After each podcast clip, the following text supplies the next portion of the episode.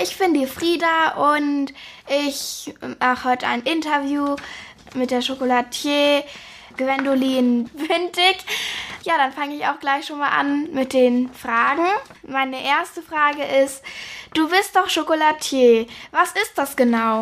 Ja, wie soll ich sagen? Eigentlich alles, was man mit Schokolade so machen kann. Also quasi wir tun einerseits Schokoladentafeln gießen, wir tun Pralinen machen und ja, genau. Wie bist du drauf gekommen, Chocolatier zu werden? Also mein Uropa hat die Firma Walter Cordes gegründet und der hat es wiederum, glaube ich, von seinem Onkel damals quasi gelernt, weil der war in Hamburg, hatte der eine Schokolaterie und hat es da quasi gelernt und ist dann hierher gezogen und hat dann quasi hier die Schokolaterie eben halt Walter Cordes Pralinen gegründet. Also er, er hieß auch Walter Cordes und so hat er das quasi dann an uns weitergegeben. Also jetzt im Moment ist quasi seine Tochter, also meine Oma, ist jetzt noch unsere oberste Chefin und die produziert auch weiterhin mit uns zusammen. Also die ist jetzt inzwischen Mitte 80 und ist noch fleißig am Mitarbeiten.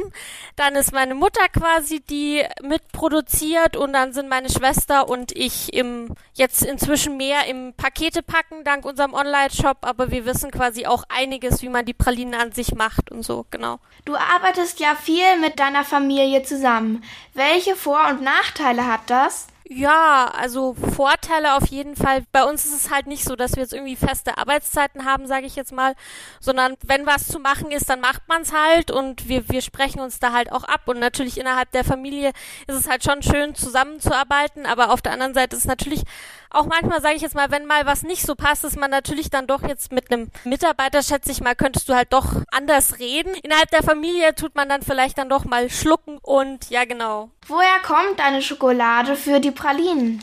Also wir bestellen die quasi bei der Firma Calebo. Das ist eine Firma in Belgien und die produzieren die quasi und die kommt dann auf Paletten zu uns und die verwerten wir dann quasi.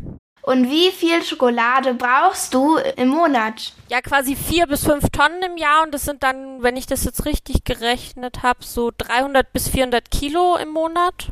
Was ist das Schwierige daran, Pralinen herzustellen? Ich würde sagen, weil man doch auch relativ abhängig, sage ich jetzt mal, von der Temperatur ist und von der Luftfeuchtigkeit und so weiter. Unsere Produktion ist im Keller unten bei uns.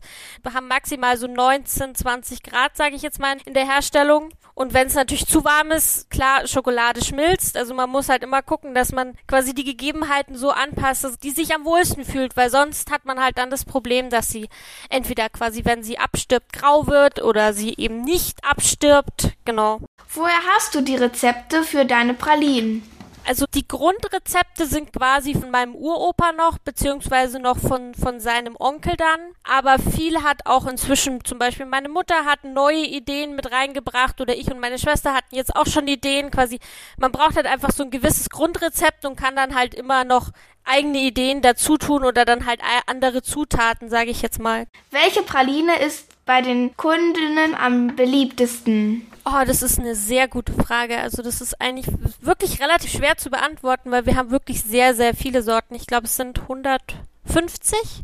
Und natürlich gibt's halt Leute, die sagen, nur bitter, nur Vollmilch, nur weiß und so weiter. Aber gerade zum Beispiel jetzt hier die neuere Ruby-Schokolade, da sind die Pralinen auf jeden Fall sehr, sehr beliebt. Nach wie vor ein, ein ziemlicher Renner. Welche magst du am liebsten von den Pralinen? Zum Beispiel unseren Ruby Kirschtrüffel, den mag ich sehr, sehr gern. Und ansonsten den sogenannten Trüff au Noir. Den habe ich mir auch ausgedacht. Das ist quasi ein Trüffel mit Haselnuss. Das klingt auch sehr, sehr lecker. In eurem Laden verkauft ihr handgefertigte Pralinen. Warum verwendet ihr keine Maschinen? So wie wir die Pralinen machen, ist halt wie gesagt von meinem Uropa noch und wir finden es eigentlich auch wirklich schön, dass wir nach wie vor das auch so machen können. Vieles halt dann doch, da heißt dann, es wird von Hand gemacht, aber es sind dann doch so ein paar Geräte doch schon dazwischen geschaltet. Aber wir finden es einfach auch sehr schön, dass man eben sagen kann, man macht es noch ganz traditionell von Hand und genau. Also ich backe ja auch manchmal einfach so Sachen für meine Mama zum Beispiel und knete es einfach mit der Hand und mache es dann nicht so mit dem Rührer, weil ich finde es einfach doof ich mag allein schon so einen Mixer nicht, weil das immer so laut ist. ja.